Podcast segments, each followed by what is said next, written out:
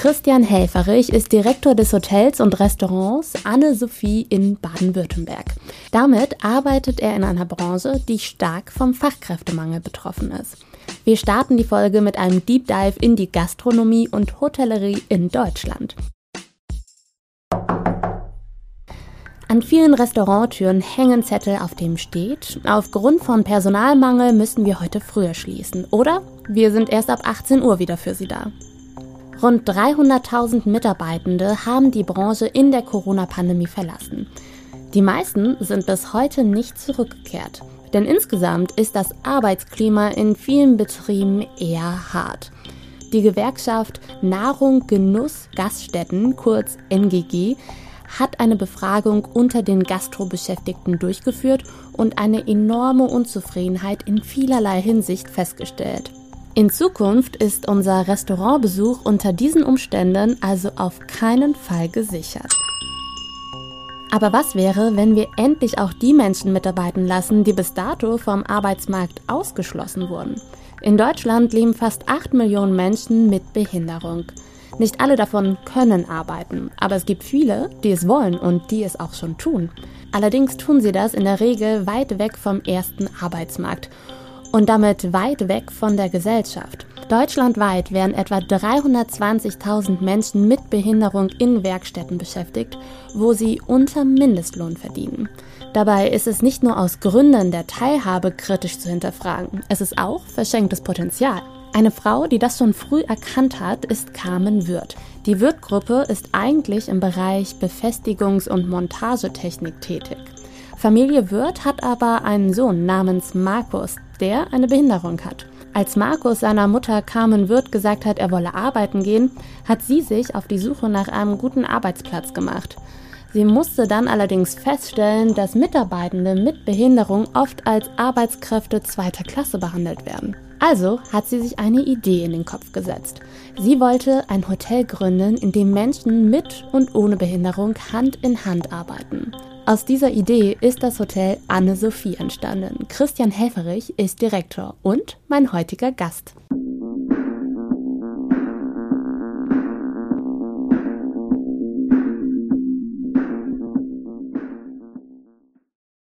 Christian, ich habe eben schon im Intro erklärt, wie viele Fachkräfte in deiner Branche fehlen.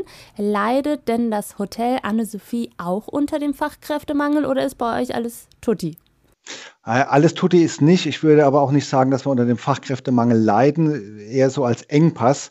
Aber diese Nach-Corona-Wiederstartsphase hat natürlich auch bei uns Spuren hinterlassen.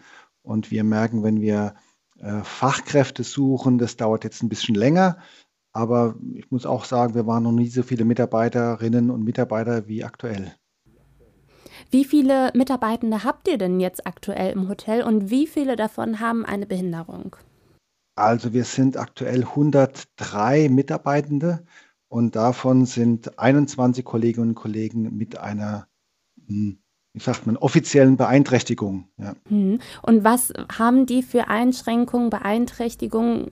Wie kann man sich das vorstellen? Das sind wahrscheinlich ganz unterschiedliche, oder? Auf jeden Fall, auf jeden Fall. Es sind vor allen Dingen geistige, ähm, aber natürlich auch körperliche ähm, Beeinträchtigungen.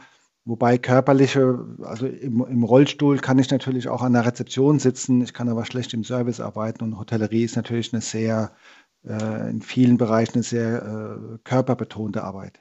Ich möchte noch mal ganz, ganz deutlich machen, dass diese Menschen, diese Mitarbeitenden mit Behinderung jetzt keineswegs nur in der Waschküche stehen, im Hintergrund bei euch und irgendwie Teller waschen oder Karotten schnibbeln, sondern sie arbeiten wirklich in allen Bereichen. Warum ist euch das so wichtig und warum sagst du auch, seid ihr ein Ort der Begegnung? Also die arbeiten wirklich in allen Bereichen bei uns, sowohl im Service als auch in der Küche, als auch im Housekeeping, an der Rezeption oder in unserem Ladengeschäft. Hm, also, wie soll ich sagen, die, die Frau Wirth hat mal zu mir gesagt, ach Herr Helfer, eine Behinderung haben wir doch alle. Die meisten von uns können es irgendwie nur besser verstecken. Und da ist also schon was dran. Ich glaube, ich habe hier zwei Jahre gearbeitet, bevor ich überhaupt erstmal wusste, wer hat eigentlich eine offizielle Behinderung oder wer hat überhaupt eine Behinderung und wer nicht. Also wir lernen von unseren Kolleginnen und Kollegen, die eine Beeinträchtigung haben, eigentlich auch mehr, als die von uns lernen können. Und äh, es ist immer wieder erstaunlich, wenn wir ähm, zusammenarbeiten, was das mit uns allen macht. Also diese, dieses, diese Art der Kommunikation ist einfach viel intensiver, viel herzlicher, viel freundlicher und empathischer, als ich das aus normalen Häusern kenne. Hm. Sie haben ja vorher in ganz normalen und klassischen Hotels gearbeitet. Wie würden Sie denn damals, also in diesen klassischen Hotels, ähm, die Arbeitsatmosphäre beschreiben?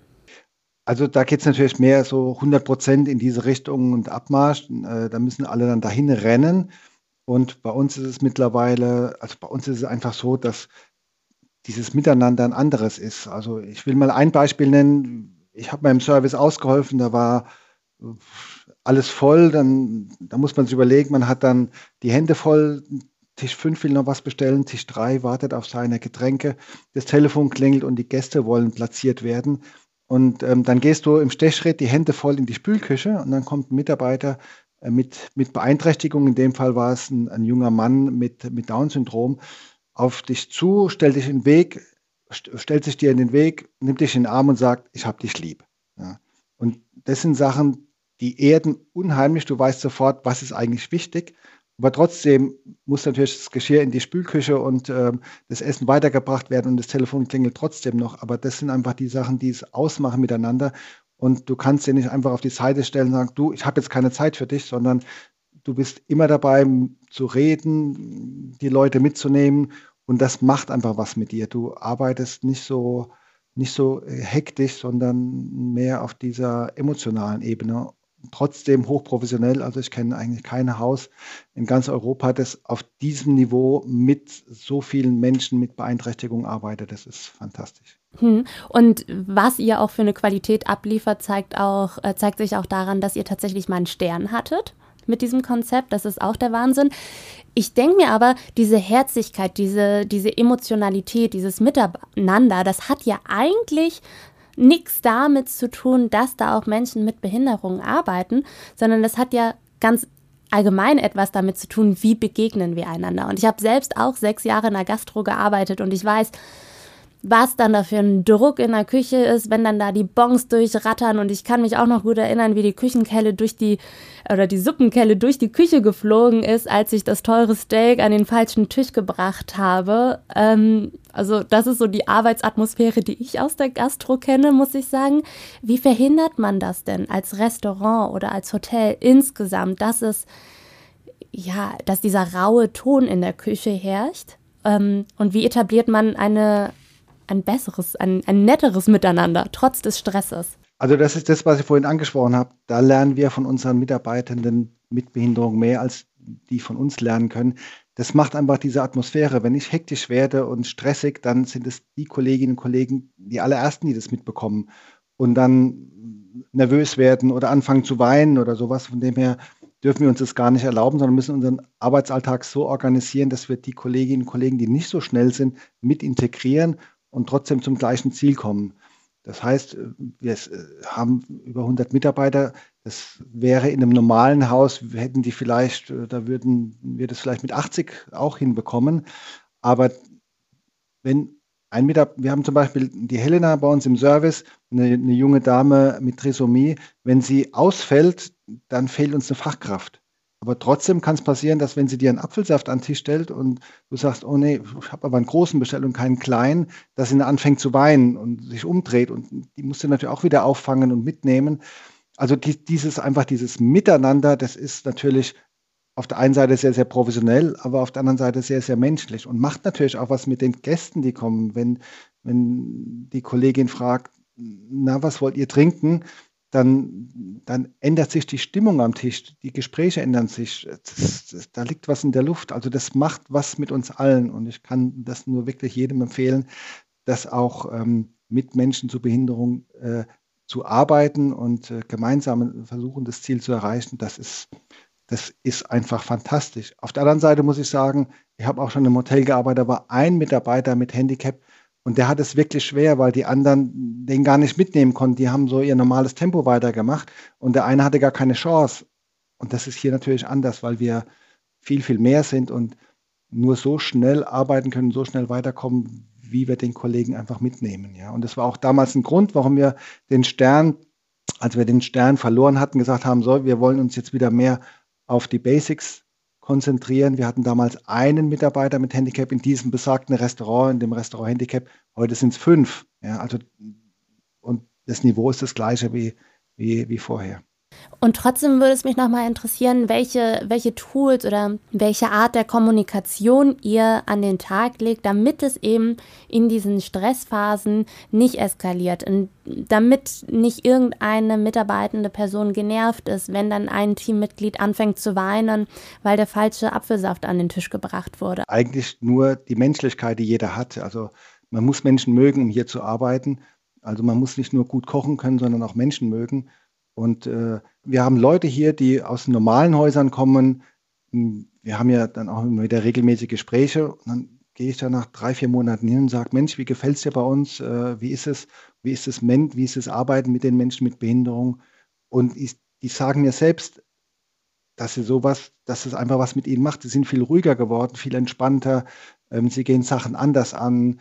Äh, sie organisieren besser, weil wenn du einen Ablauf hast, wo auch Menschen mitarbeiten, die vielleicht nicht ganz so schnell mitarbeiten können, dann musst du Sachen besser organisieren, du musst sie leichter strukturieren, du musst vielleicht auch mal mehr mit Bildern arbeiten. Und dieses Miteinander ist einfach ein anderes. Aber ich muss natürlich auch sagen, es menschelt bei uns auch, wie überall woanders auch. Ähm, es braucht natürlich auch seine Zeit. Und wenn ich merke, eine Abteilung ist extrem im Stress oder an der Rezeption ist so eine Sache, es klingelt permanent das Telefon, dann will der was, jener was so. Und dann muss das Team natürlich gut funktionieren, dass du so jemanden noch mit aufnehmen kannst und Kapazitäten hast, zu sagen, komm, lass uns das Ziel gemeinsam erreichen, wenn du selbstständig unter Beschuss stehst. Aber in den Küchen, in dem Service, in den, in den Restaurants funktioniert es sehr gut. Und auch an, an der Rezeption haben wir jetzt einen Porter mit Down-Syndrom. Das ist, also wenn der dich anlacht und dich aufs Zimmer bringt, dann, dann das macht, das macht was mit einem. Das ist einfach. Hm.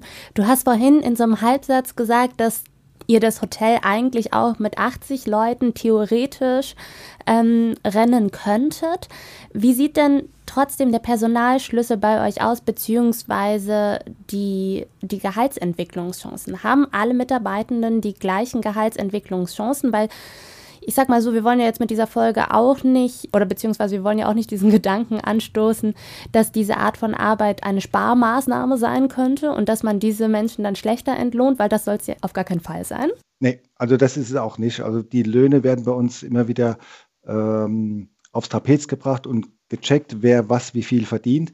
Und natürlich werden äh, einzelne Mitarbeitende, die eine Behinderung haben, auch gefördert teilweise über einen Zeitraum, teilweise auch ähm, für immer.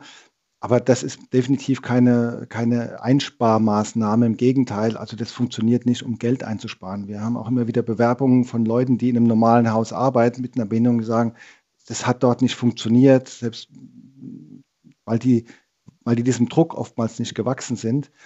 Und ähm, bei uns werden die ganz normal nach Tarif bezahlt, also natürlich ungelernte Kraft oder auch gelernte Kraft. Wir haben auch äh, Mitarbeiter hier, die eine Behinderung haben, die bei uns die Ausbildung gemacht haben.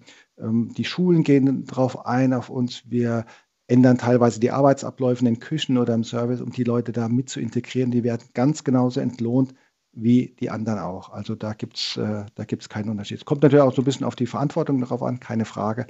Aber ähm, nee, also da gibt es einen ordentlichen guten Lohn. Hm. Ich habe vorhin schon im Intro gesagt, ihr habt ja das Unternehmen Wirt im Hintergrund, das zuletzt einen Umsatz von 19,5 Milliarden Euro gemacht hat. Diese Rückendeckung verleiht natürlich auch eine gewisse finanzielle Stabilität. Können andere Gastrobetriebe, die jetzt nicht so eine große Firma noch im Hintergrund haben, können sie dieses Konzept für sich auch finanziell umsetzen, wenn sie es wollen würden? Also das auf jeden Fall. Vielleicht nicht mit dieser Komplexität, wie sie hier bei uns äh, stattfindet. Also das Anne-Sophie besteht insgesamt aus fünf Gebäuden, wovon drei ähm, unter Denkmalschutz stehen. Also allein die Logistik, die dahinter steckt, kostet einfach einen Haufen Geld. Wir haben zwei Küchenteams, wir haben vier Serviceteams, wir haben, glaube ich, sechs Aufzüge. Das kostet ja alles einen Haufen Geld.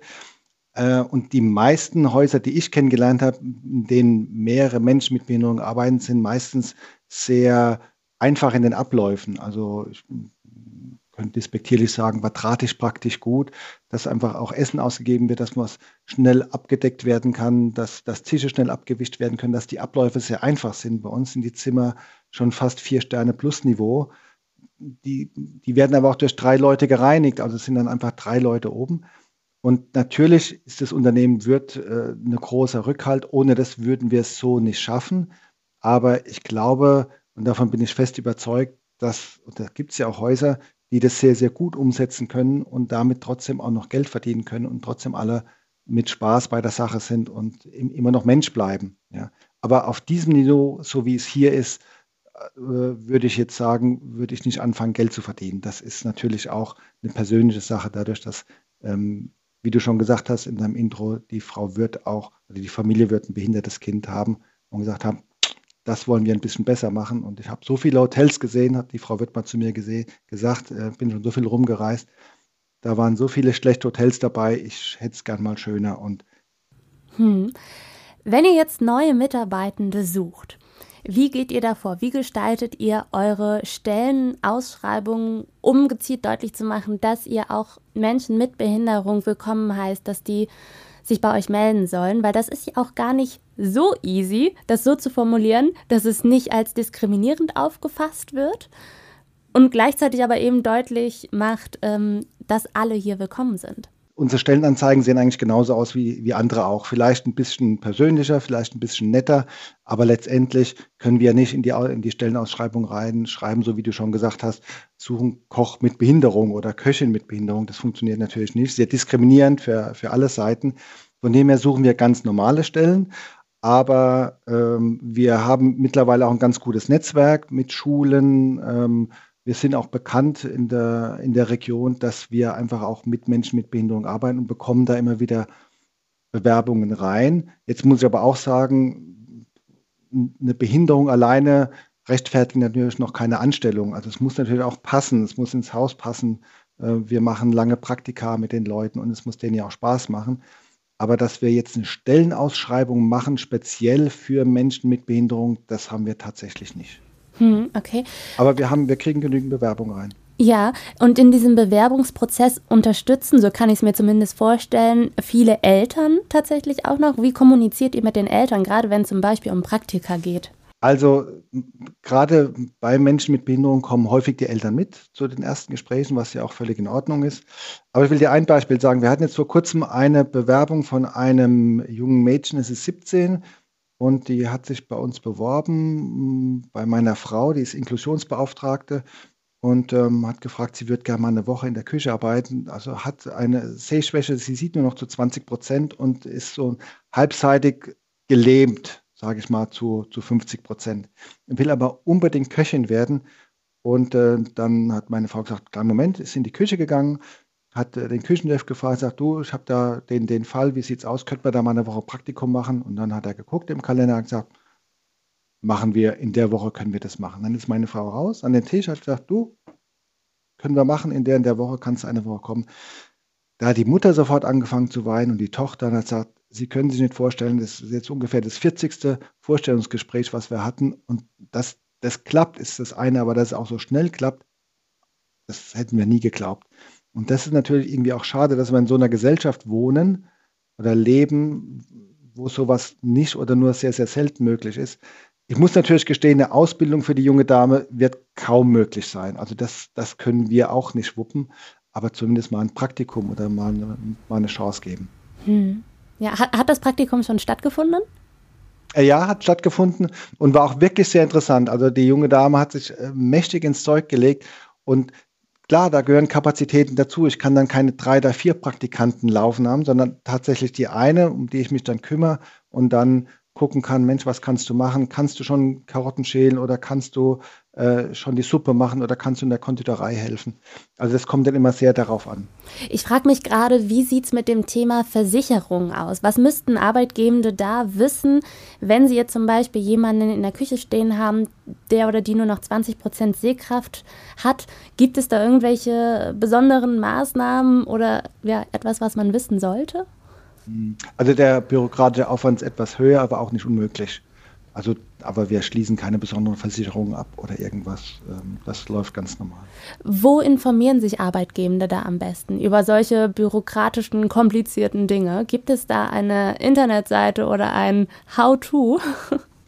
Also ähm, wir arbeiten natürlich auch eng mit Lebenswerkstätten zusammen. Ja, ähm, wenn wir spezielle Fragen haben, viel läuft aber auch über die Agentur für Arbeit die äh, häufig sehr, sehr gut über die Sache Bescheid wissen. Die Betriebe selber, also bei uns äh, haben wir uns da mittlerweile auch so ein kleines Netzwerk angeeignet, aber auch die Schulen. Viele kommen ja aus Förderschulen, aus äh, ähm, Familien, die mitunter einen irrsinnigen Leidensweg schon hinter sich haben. Also wenn sie, also wenn du, wenn du ein Kind großgezogen hast, das jetzt 18 Jahre alt ist, was zu 60, 70 Prozent äh, behindert ist, dann hast du schon überall extrem viel erlebt und ähm, oftmals wissen die Familien da schon mehr als wir, aber es ist tatsächlich kein, keine extrem große Herausforderung. Aber die Agentur für Arbeit weiß ja schon sehr, sehr viel Bescheid und auch die Krankenkassen wissen da viel Bescheid. Aber ganz so dramatisch ist es nicht, ähm, jemand einzustellen mit, mhm. mit einer Behinderung. Kommen wir mal zu dem Thema Onboarding. Wenn ihr jetzt jemanden gefunden habt, also angenommen entweder über Empfehlung oder über eine Jobanzeige, ähm, wie gestaltet ihr da das Onboarding und wie bezieht ihr das Team mit ein, damit die Person ja auch wirklich ein paar gute erste Wochen hat, damit sie nicht direkt am Anfang überfordert ist und damit es einen guten Workflow annimmt? Also das sind die Vorgespräche natürlich extrem wichtig. Viele Leute stellen sich natürlich unter der Hotellerie oder Gastronomie auch was ganz anderes vor, als es letztendlich ist. Das hat aber nichts mit einer Behinderung zu tun. Das ist bei jedem. Und ähm, im Vorfeld finden Gespräche statt, oftmals zwei oder drei. Und es findet immer ein Praktikum statt. Gerade bei Menschen mit Behinderung machen wir diese Praktika mindestens eine Woche, manchmal sogar länger. Oftmals werden die natürlich auch gefördert von der Agentur für Arbeit, die sagen, also äh, das erste halbe Jahr äh, fördern wir zu, keine Ahnung, 50, 70, 80 Prozent. Und dann reden wir sehr viel mit den Kolleginnen und Kollegen. Und es macht auch keinen Sinn, wenn wir uns oder die neuen Mitarbeitenden überfordern. Wir gehen schon sehr auf die ein. Oftmals wechseln wir dann auch die Abteilung. Das kann natürlich auch sein, dass jemand sagt, er möchte unbedingt den Service und dann merkt man, Mensch, äh, das funktioniert so nicht, aber hast du schon mal über den Bereich nachgedacht? Und ähm, also da finden sehr, sehr viele Gespräche statt ähm, und da kann man sehr, sehr viel machen. Und natürlich nimmt man die Eltern auch mit dazu oder die Betreuer, je nachdem, wer dafür verantwortlich ist. Hm. Und, äh, und, und, und, reden einfach viel miteinander. Aber es klappt nicht immer, das muss ich auch sagen, aber in vielen Fällen. Jetzt hast du vorhin schon gesagt, deine Frau Jutta Helferich mhm, ist bei euch im genau. Haus Inklusionsbeauftragte. Was sind denn ihre konkreten To-Dos?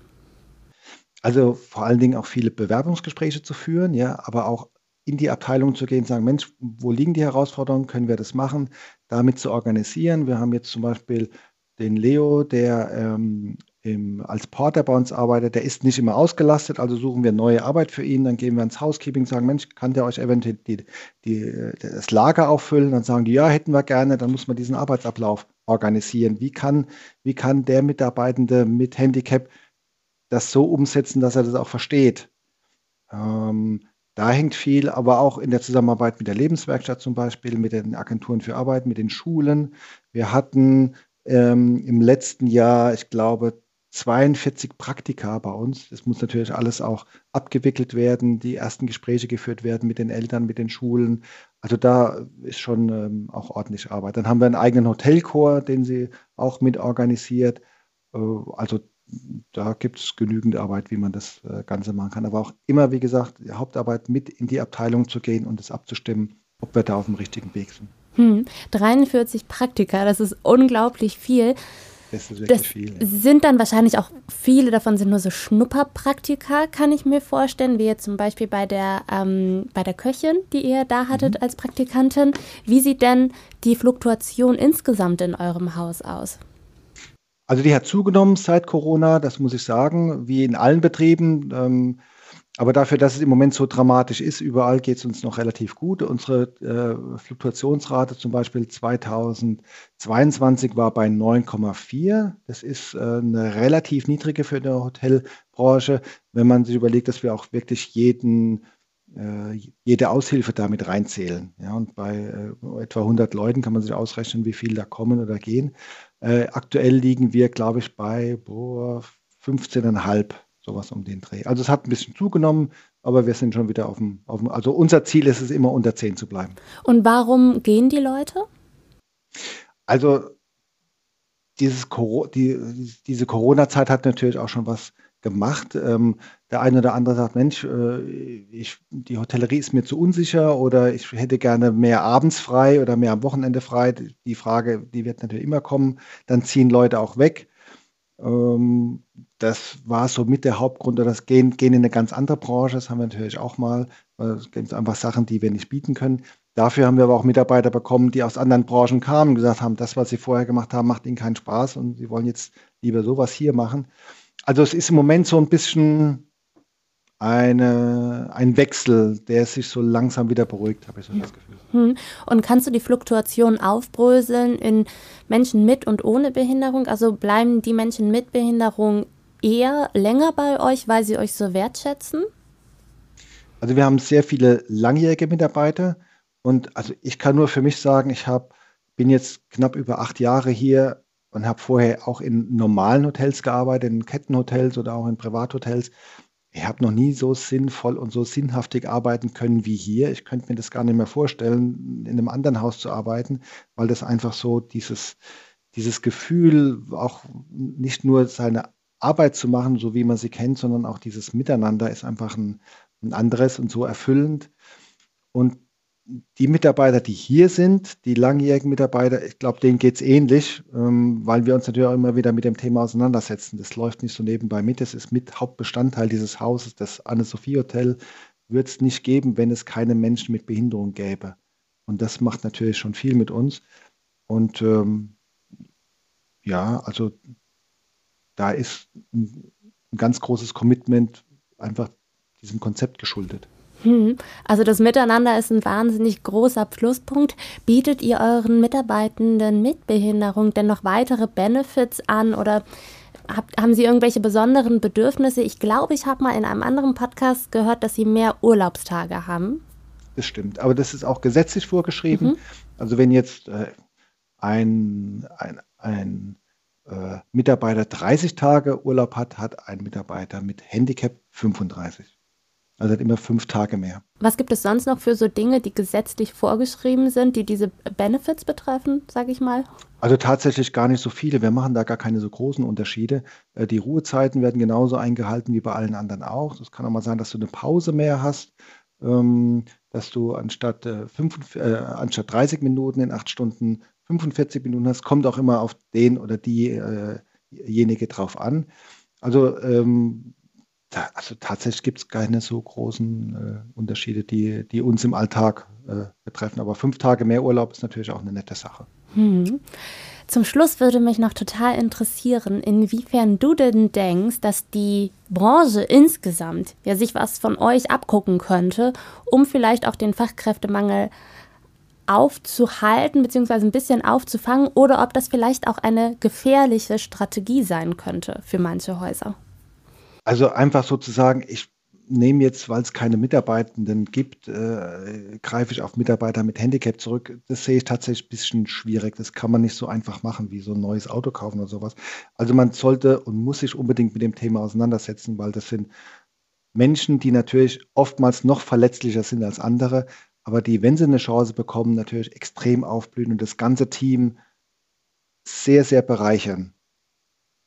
Und äh, das kann ich jedem wirklich mit auf den Weg geben. Das äh, merken wir auch immer wieder, wenn wir mit Kollegen sprechen, die auch einfach mit äh, ein, ein ähnliches Konzept fahren, dass die dann auch gar nichts anderes mehr machen wollen. Aber jetzt zu sagen, Mensch, ich fülle es hier mit auf, das würde nicht funktionieren. Also da wird man, glaube ich, keinem Gefallen tun. Das muss man schon wollen und auch so ein bisschen planen.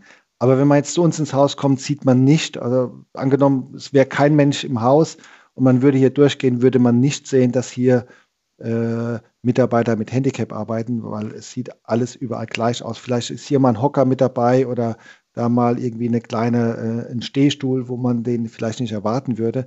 Ansonsten sind hier keine, keine Veränderungen vorgenommen worden, baulich. Super. Vielen, vielen Dank für das gute Gespräch. Vielen Dank, Ronja. Vielen Dank, dass ich dabei sein durfte und auch so ein bisschen über unser Haus berichten durfte. Und ähm, ja, würde mich freuen, wenn du es auch hier ins Hohenloge irgendwann mal schaffen solltest, da bist du natürlich herzlich eingeladen. Vielen Dank. Vielen, vielen Dank. Vielleicht Sehr haben gerne. wir ja einige inspiriert und die kommen euch jetzt auch mal besuchen, um einfach mal zu gucken, wie sieht's denn da im Hotel und im Restaurant so aus.